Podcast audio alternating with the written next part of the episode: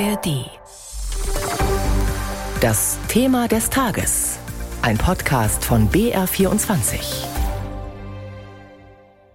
Sommerferien und Bahnfahren. Das könnte in diesem Jahr wohl nervenaufreibender und komplizierter werden, als sich die Reisenden das wünschen.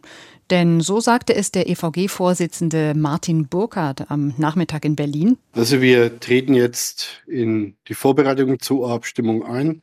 Das dauert ein wenig. Wir werden, ich sage mal, roundabout 110.000 Mitglieder auffordern, in Arbeitskampfmaßnahmen einzutreten. Wir werden schauen, wie hoch die Beteiligung ist. Ich gehe von einer großen Beteiligung aus. Das war schon zu Beginn der Tarifrunde bei der Tarifforderung so.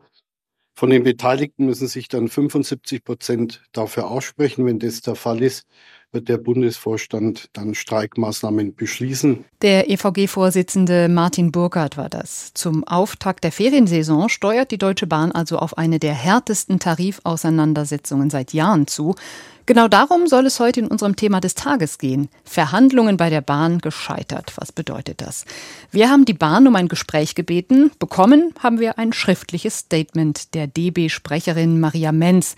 Und darin heißt es, die EVG will jetzt Millionen Menschen die Sommerferien vermiesen. Das braucht und will niemand. Es ist ein Unding, die Reisenden ständig mit Streikdrohungen zu verunsichern. Diese Eskalation ist absolut unnötig. Wir waren kurz vor dem Abschluss. Es liegen 140 Seiten unterschriftsreifer Tarifvertrag auf dem Tisch. Alles bisher in den Verhandlungen Erreichte ist nun weg. Ein Ergebnis wird durch die Urabstimmung um Monate verzögert. An der DB liegt es nicht. Sie ist weiterhin lösungsbereit. Soweit das Statement der Deutschen Bahn. Zwei Seiten, zwei Perspektiven. Wir wollen den Konflikt jetzt mal etwas genauer beleuchten und bei mir im Studio begrüße ich meinen Kollegen Nikolaus Nützel aus der BR Wirtschaftsredaktion. Hallo.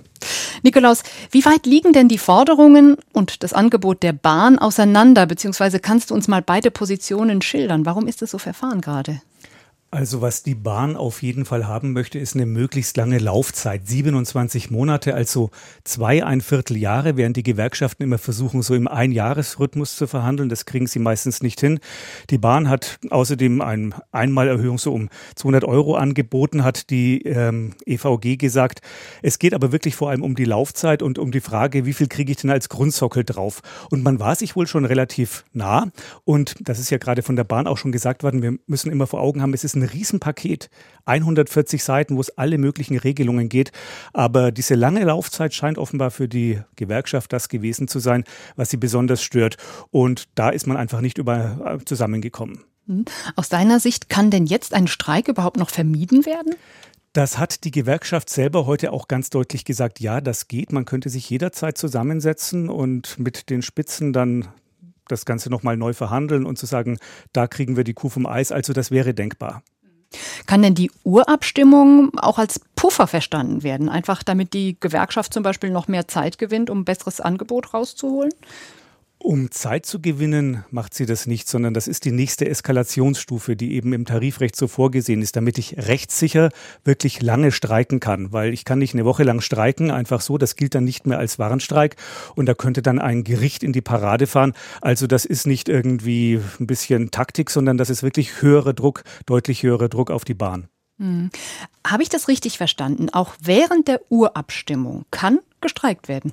Das ist so, weil es gibt keine Friedenspflicht mehr und das hat sich die EVG auch vorbehalten, dass sie mit einer gewissen Vorlaufzeit einen halben, einen ganzen eineinhalb Tage streikt, aber befristet streikt dann, Warenstreik eben. Hm. Welchen Schaden nimmt denn jetzt unsere Wirtschaft durch so einen äh, langen Streik, wenn er denn kommt? Ist immer ein bisschen eine Ansichtssache. Also es gab ja diese Ankündigung eines 50-Stunden-Streiks, der dann abgewendet worden ist. Da hat die Bahn gesagt, dass das mit einem Schaden von 100 Millionen Euro verbunden wäre, weil wenn eben der Bahn viele Einnahmen durch nicht fahrende Kunden entgehen, auch wenn Güterverkehr lahm liegt, wenn Leute nicht zu ihren Arbeitsterminen kommen, dann ist man ruckzuck bei dreistelligen Millionensummen, was den Schaden angeht. Aber für die Beschäftigten der Bahn ist es natürlich auch was Gutes, wenn sie durch einen Streik dauerhaft höhere Gehälter erzielen. Also das ist nicht nur ein Schaden, der da angerichtet wird, sondern bringt auch was. Und die Gewerkschaft würde sagen, ein hoher Tarifabschluss macht die Bahn auch attraktiver. Das ist gut für die Bahn, weil dann ist sie auch für die Kunden attraktiver, wenn sie mehr Beschäftigte findet. Also muss man das eine mit dem anderen immer ein bisschen abwägen. Ja klar, immer beide Seiten äh, beachten. GDL-Chef Klaus Weselski, der wirft der EVG immer wieder vor, zu schlecht für die Mitarbeiter und Mitarbeiterinnen zu verhandeln. Wie bewertest du das? Gibt es da eine Art Konkurrenzkampf zwischen den beiden Gewerkschaften? Das gibt es auf jeden Fall, seitdem eben die Lokführer gesagt haben, wir machen ganz alleine unser Ding. Aber die haben es auch einfacher, weil es nur eine Berufsgruppe ist, vor allen Dingen, die da organisiert ist. Und die sind da sehr stark organisiert. Also 70, 80 Prozent der Lokführer sind tatsächlich bei der Lokführergewerkschaft, während die ganzen anderen Berufe, die sind so zu 50, 60 Prozent bei der Bahn in der Eisenbahn- und Verkehrsgewerkschaft eben organisiert. Die muss aber dann auch mehr Interessen gerecht werden. Und deswegen ist es ein bisschen unfair, würde ich sagen, wenn ich so stark organisiert bin wie der Herr Weselski und auch sage, ich kann streiken, indem einfach der Lokführer nicht kommt, ähm, den anderen vorzuwerfen, dass sie nicht so gut kämpfen. Die EVG ist immer noch stärker organisiert als der Durchschnitt aller Arbeitnehmer, also die DGB-Gewerkschaft EVG ist bei der Bahn besser organisiert als alle Gewerkschaften über alle Wirtschaftsbereiche hinweg. Das heißt, irgendwie scheint sie die Leute schon zu überzeugen für sich. Hm, also eine starke Gewerkschaft. Ähm, warum konnte sich die Bahn denn jetzt mit anderen Tarifpartnern schon einigen? Wie siehst du das? Die EVG hat sich mit anderen Bahnunternehmen, privaten Bahnunternehmen geeinigt, weil unter anderem sie da kürzere Laufzeiten ausgehandelt hat. Also wie gesagt, bei der Deutschen Bahn stehen immer diese 27 Monate im Raum.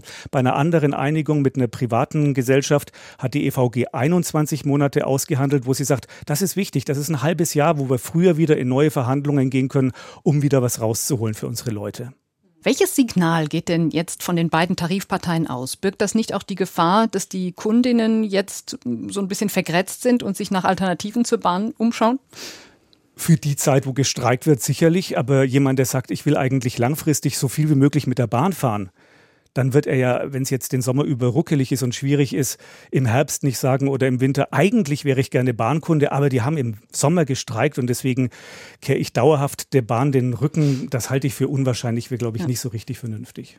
Mein Kollege Nikolaus Nützel aus der BR Wirtschaftsredaktion war das und das war unser Thema des Tages. Verhandlungen bei der Bahn gescheitert. Was bedeutet das?